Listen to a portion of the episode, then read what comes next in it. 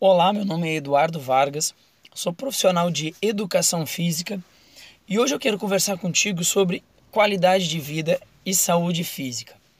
Qualidade de vida é um termo muito amplo que a gente utiliza para definir um padrão de melhora no nosso comportamento em relação à nossa saúde física, mental e relações sociais. E hoje eu quero falar especificamente contigo sobre saúde física. Bom, uma pesquisa do governo federal em 2019, levantada pelo Diagnóstico Nacional do Esporte, mostrou que 46% da população brasileira é sedentário.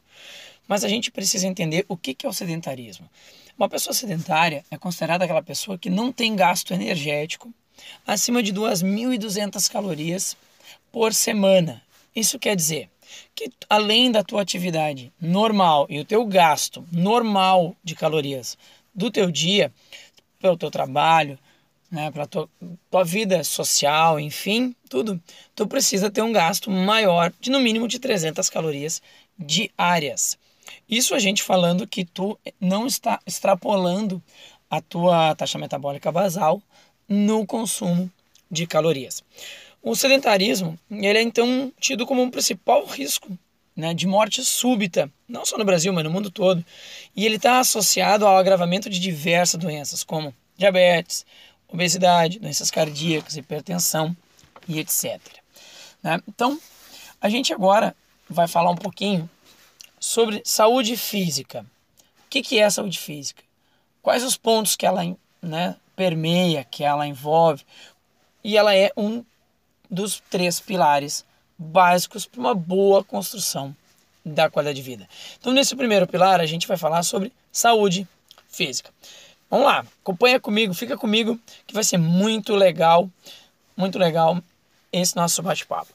Bom, saúde física, então, diz respeito à condição geral do corpo em relação à doença e ao vigor físico. Uma, a pessoa saudável é aquela que podemos dizer que não tenha doenças e cujo metabolismo dela se encontra em bom funcionamento. Existem alguns fatores que vão influenciar na saúde do indivíduo, vão influenciar nessa questão de doença e na questão de um bom funcionamento do metabolismo. Por exemplo, uma infância saudável, o status social, o gênero, cultura, educação, a genética, como também os ambientes que a pessoa frequenta e as condições do seu trabalho. Então, as necessidades né, mais importantes do nosso corpo para suprir uma boa qualidade de vida, a gente precisa de sol, água, alimentos, exercício, repouso, higiene. E a saúde física ela enfraquece quando algumas dessas necessidades não são atendidas. Mas eu quero só falar rapidamente aqui para ti sobre algum desses itens que vão influenciar diretamente na qualidade de vida, na tua, na minha e na de todo mundo. Por exemplo, uma infância saudável. Nós educamos o paladar dos nossos filhos. Essa educação precisa ser mais direcionada.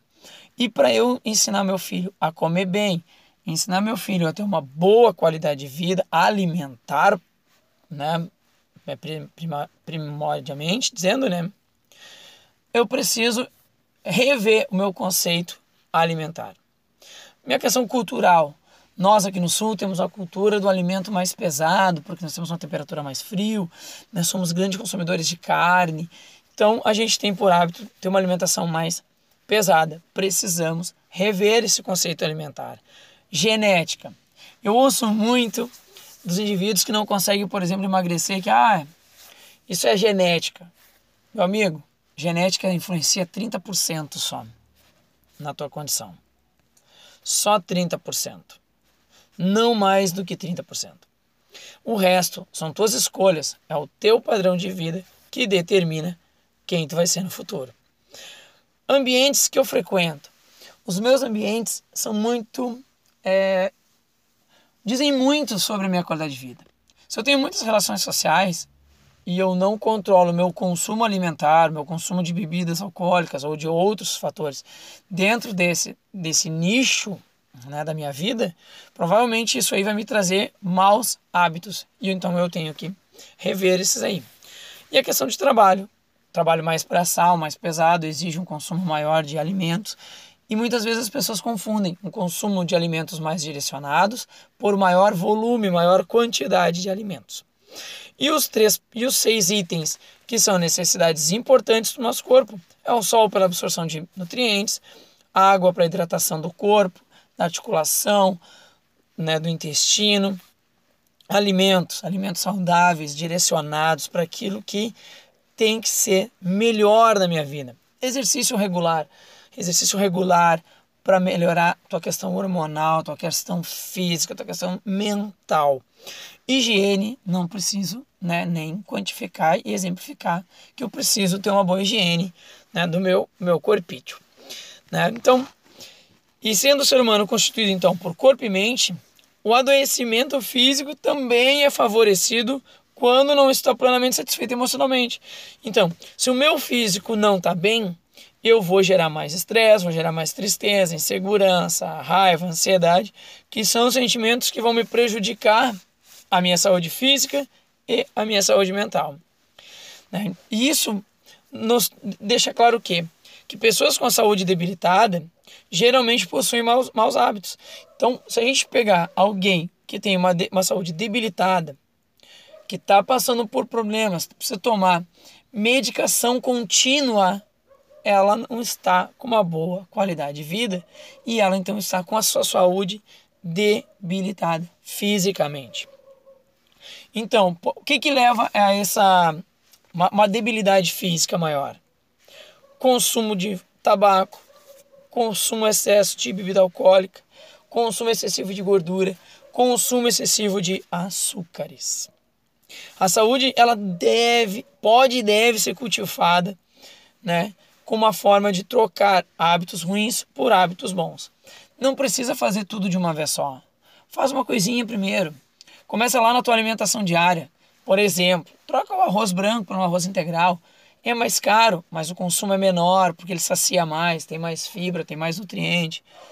No teu café da manhã, troca o pão branco por um ovo, uma proteína de manhã. E aí tu vai fazendo trocas pequenas. Não precisa correr um 20 km, 10 km. Caminha um quilômetro, duas quadras.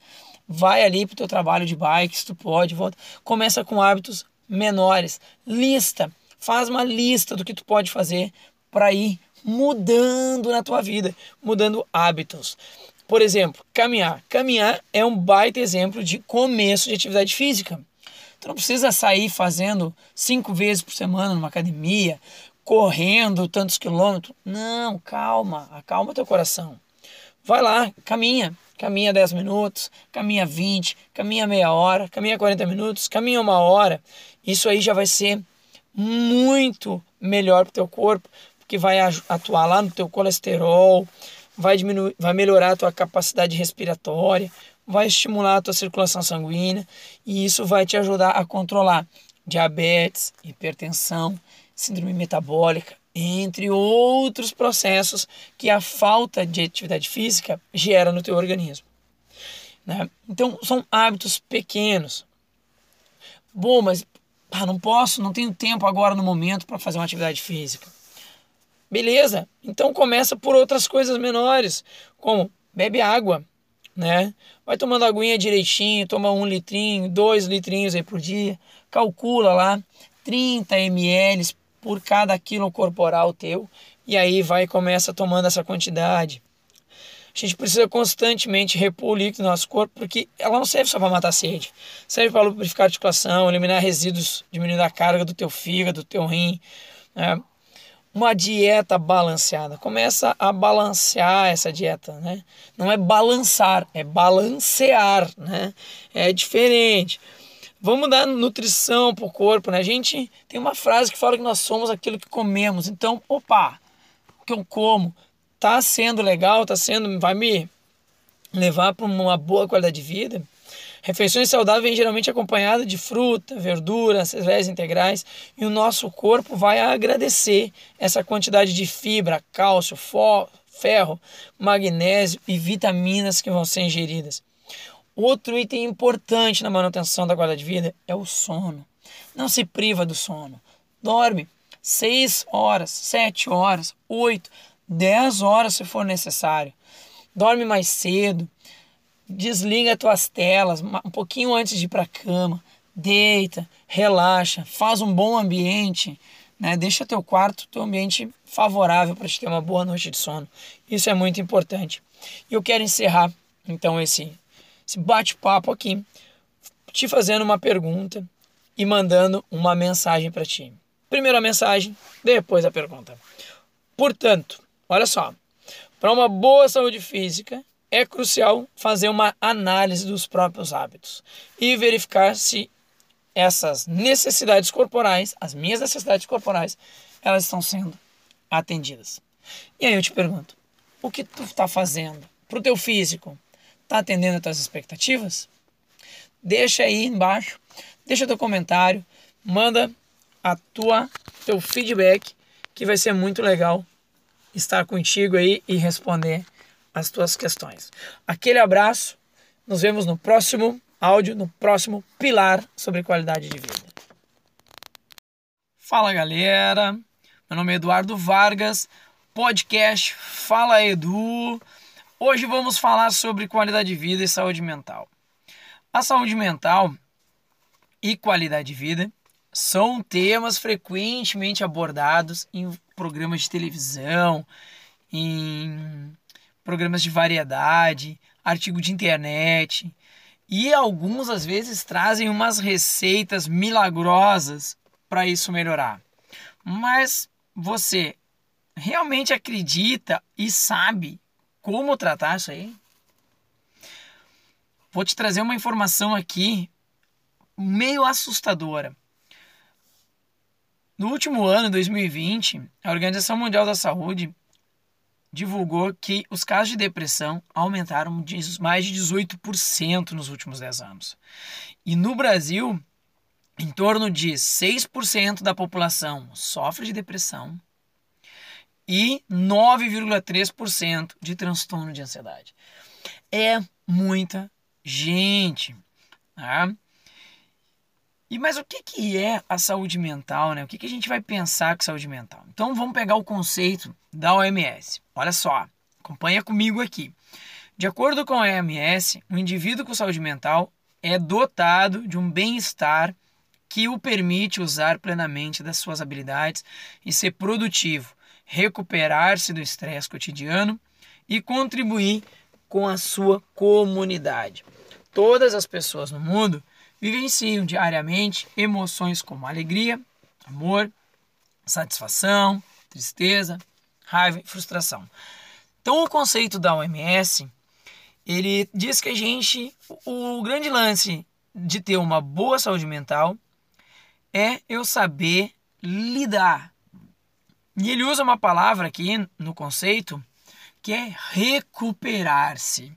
Quer dizer, quando eu sofro alguma emoção numa escala muito grande, seja de alegria, amor, satisfação, tristeza, raiva e frustração, e eu consigo me equilibrar disso e contribuir ainda com a minha comunidade, fazer uma contribuição social e ser produtivo, sim, eu sou uma pessoa dotada de uma boa saúde mental.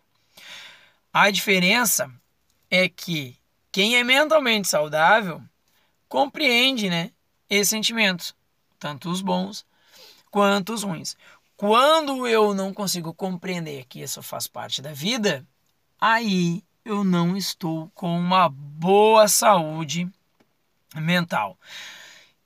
E resumindo então, ter uma boa saúde mental é estar bem consigo e com os outros, aceitar as exigências da vida sabendo que fazem parte e que é seu processo de viver, de crescer, amadurecer, saber lidar com as boas e as más emoções, resolver meus conflitos, reconhecer meus limites e buscar ajuda quando necessário. Esse último ponto de bem-estar, né? De ter uma boa saúde mental, eu acho que é o melhor de todos e o mais difícil da gente colocar em prática, né? das pessoas em, em geral, colocar em prática, que é buscar ajuda quando é necessário. Porque muitas vezes a gente acha que está bem, que não precisa buscar essa ajuda.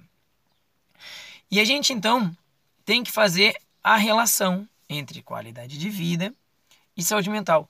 Elas estão muito mais interligadas do que a gente pode imaginar. Para vocês terem uma ideia, a OMS e a OPAS né, dizem que para um indivíduo ter saúde mental é fundamental um ambiente que ofereça qualidade de vida, respeitando e protegendo seus direitos básicos. Bom, se o meu ambiente não me projeta uma boa qualidade de vida, eu não vou ter uma boa saúde mental. E com isso, então, uma saúde mental prejudicada gera vários fatores associados.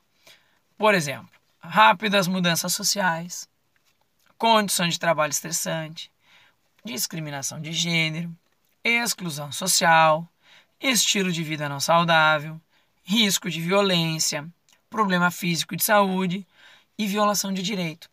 Então, esses são alguns direitos básicos né, e situações que acontecem que fazem com que a nossa saúde mental seja prejudicada. Então, é muito importante que a promoção da saúde mental envolva ações que nos permitam adotar e manter um estilo de vida que priorize esse bem-estar. Ou seja, né, quando há existe qualidade de vida, eu consigo então fazer um gerenciamento, uma recuperação melhor desses quesitos. Eu consigo lidar melhor com as mudanças, né? Eu consigo administrar e gerenciar meu estresse numa condição de trabalho estressante. Eu consigo mudar meu estilo de vida para um estilo de vida saudável né? consigo é, equilibrar a minha vida num total, assim, numa totalidade. E eu quero deixar aqui para ti 10 dicas que vão fazer a tua saúde mental ficar muito bem, tá? E se a tua saúde mental ficar muito bem, com certeza é, tua qualidade de vida vai ficar melhor também. Não esquecendo que no podcast anterior eu falei sobre o pilar físico. Aqui a gente está falando do pilar emocional. E é um conjunto. E nós vamos ter ainda o pilar social, de relações sociais. Então, olha só, olha que dicas simples, barbadas, muito fáceis de tu colocar no teu dia para que tu consiga manter o teu emocional equilibrado. Primeiro, importantíssimo, dormir bem dentro das tuas possibilidades, da tua quantidade de horário, disponibilidade de tempo. Mas dorme bem, ter um bom sono, um sono de qualidade. Não importa se este teu sono vai ser de 4 horas, 6 horas, 8 horas, 10 horas, mas que ele seja de qualidade. Segundo ponto, mantenha uma dieta nutritiva. Nutrição minha alimentação precisa ter nutrição. Eu preciso nutrir o meu corpo com coisas boas. Não posso ter uma dieta que não seja assim, que seja só para matar fome, né? No, no julgo popular, seja só para saciar vontade. Não, eu preciso nutrir. E para nutrir, muitas vezes eu preciso comer alimentos que não são de minha preferência mas que vão fazer bem para minha saúde.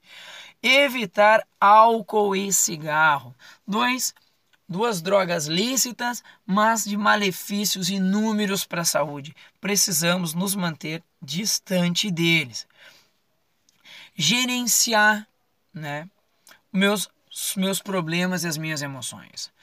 Preciso ter o gerenciamento e quando eu não consigo ter esse gerenciamento sozinho, eu preciso de um acompanhamento profissional. Movimente-se. Movimentar, caminhar, nadar, dançar, fazer musculação, fazer treinamento funcional, fazer pilates, correr, jogar basquete, jogar futebol, andar de bicicleta. Preciso de movimento. A vida acontece em movimento.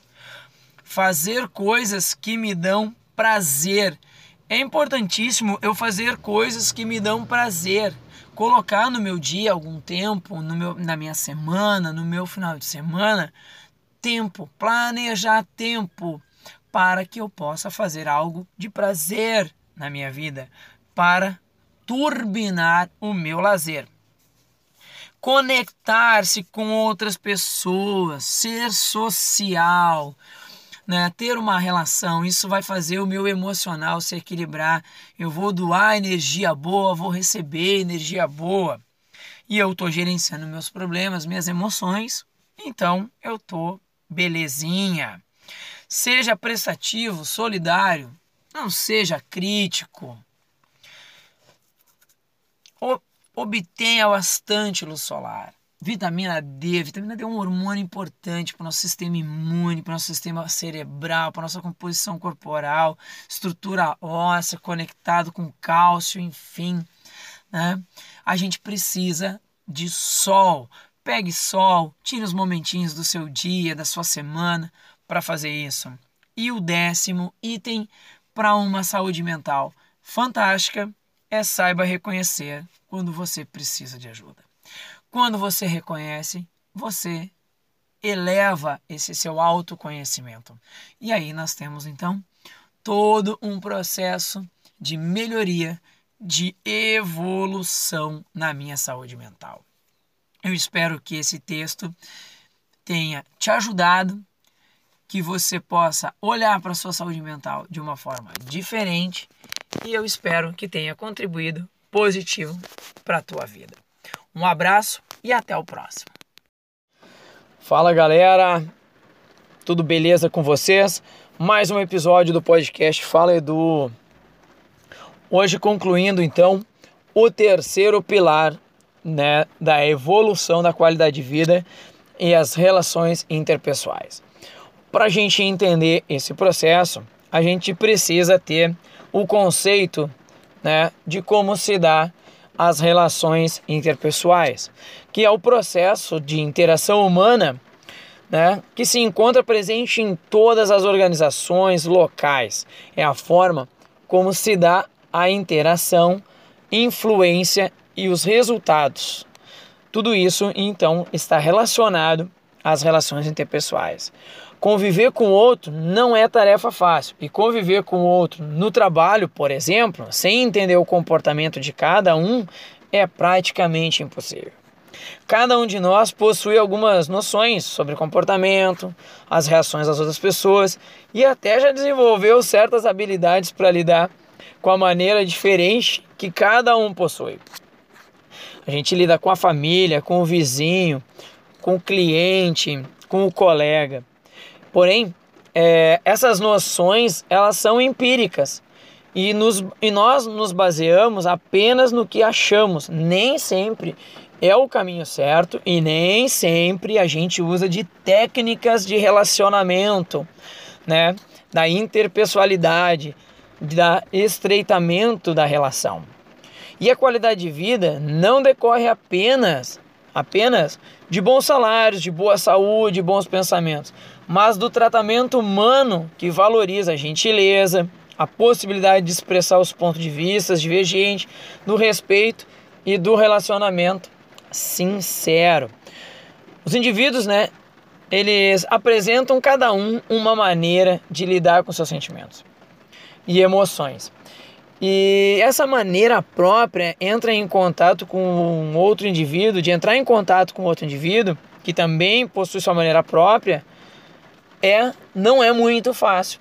E muitas vezes a nossa qualidade de vida, ela fica abalada por essa influência gerada pelo, pela maneira da qual nós contatamos o outro e somos contatados pelo outro.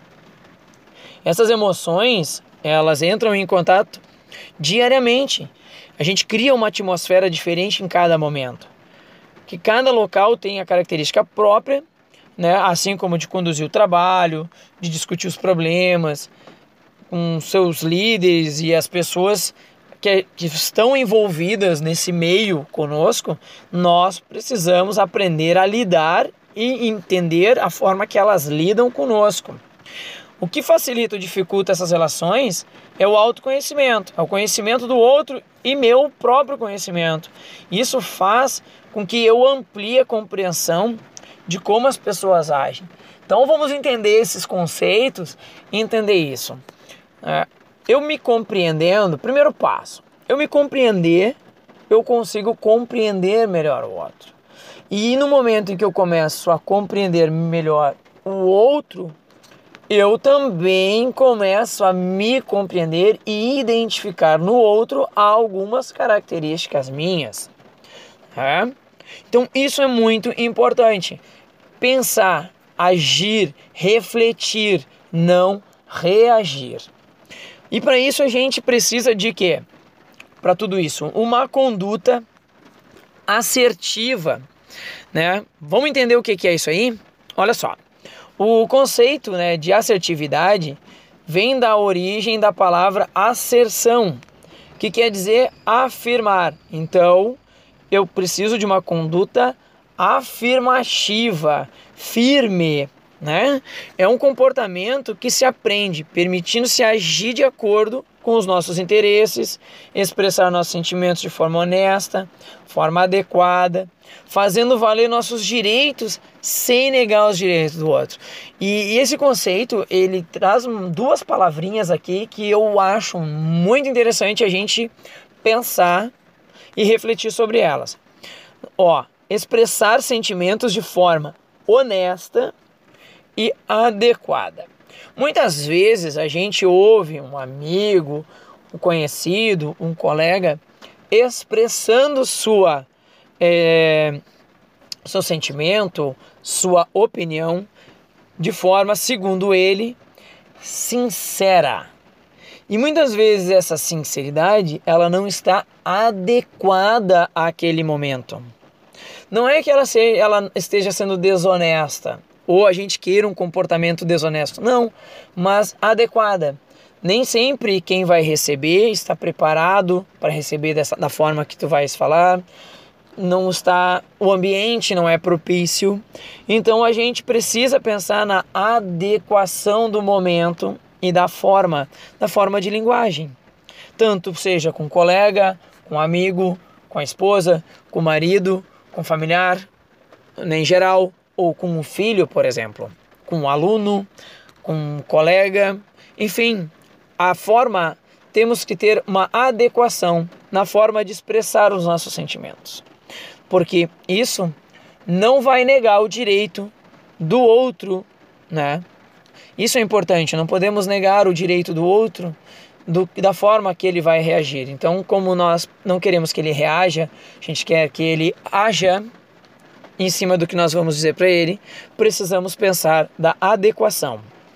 Não, o comportamento, esse comportamento, ele é cada vez mais valorizado, principalmente nos ambientes organizacionais, onde são exigidas decisões objetivas e focadas nos resultados e de forma muito rápida.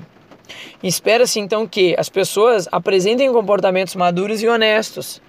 Para isso, Algumas atitudes são fundamentais para a assertividade. Então, agora eu vou te deixar sete itens que vão mudar a tua conduta assertiva, que vão mudar o teu comportamento ou vão, se não mudar, vão te auxiliar a melhorar o teu comportamento e a tua conduta em relação às outras pessoas. Então, bora lá. Primeiro item. Esse primeiro item, ele é demais. É a autoestima. Autoestima. Mas o que é autoestima? É o que você pensa sobre si mesmo. A qualidade da autoestima depende da aceitação, da confiança, do respeito que você tem por si.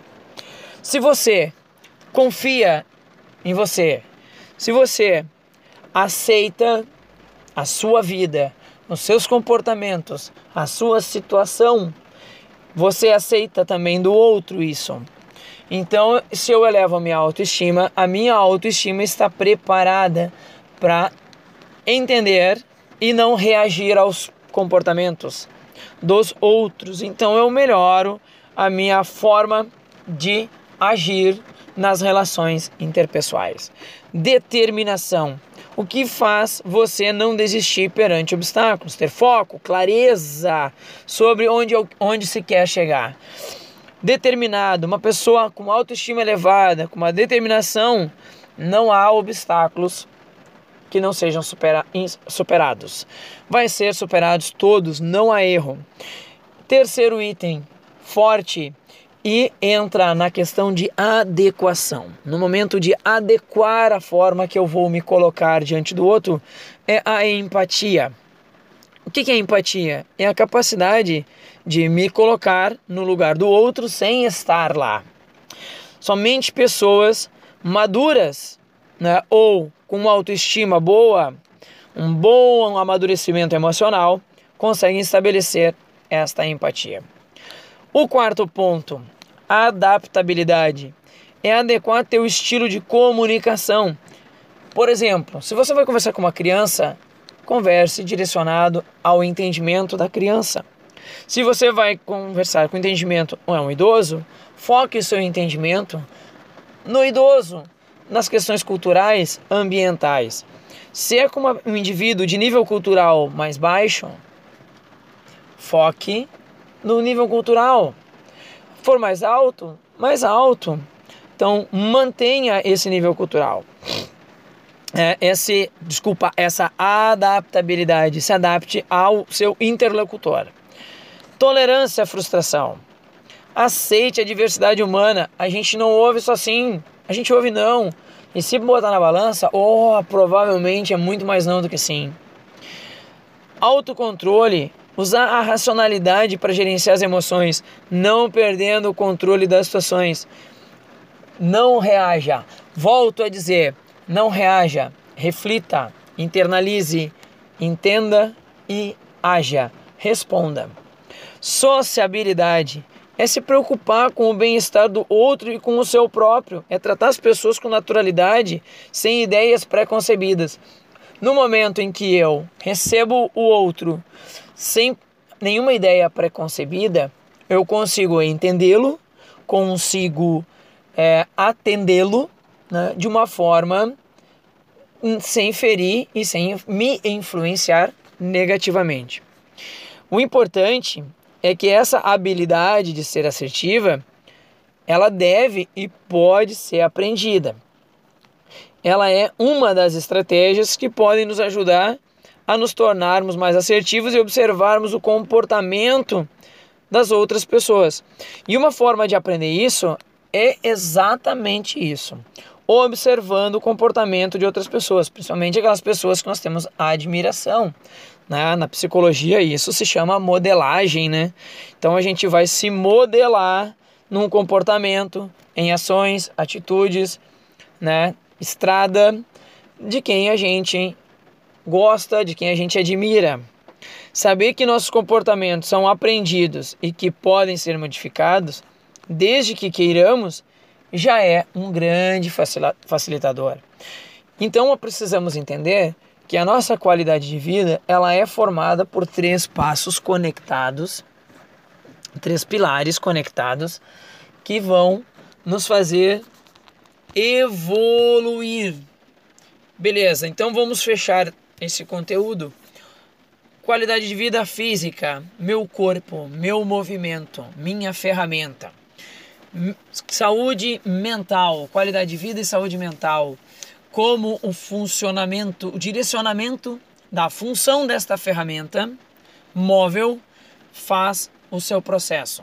Se ela está sendo positiva, se ela está sendo negativa influencia a minha saúde física, minha saúde mental com as minhas relações sociais, interpessoais. Então eu tenho uma conexão forte né, do eu e do externo para formar a minha qualidade de vida. Espero que você tenha gostado. Curte, compartilha nos seus grupos de WhatsApp, Telegram e Continue ligado nos próximos temas aqui do podcast. Fala, Edu! Valeu!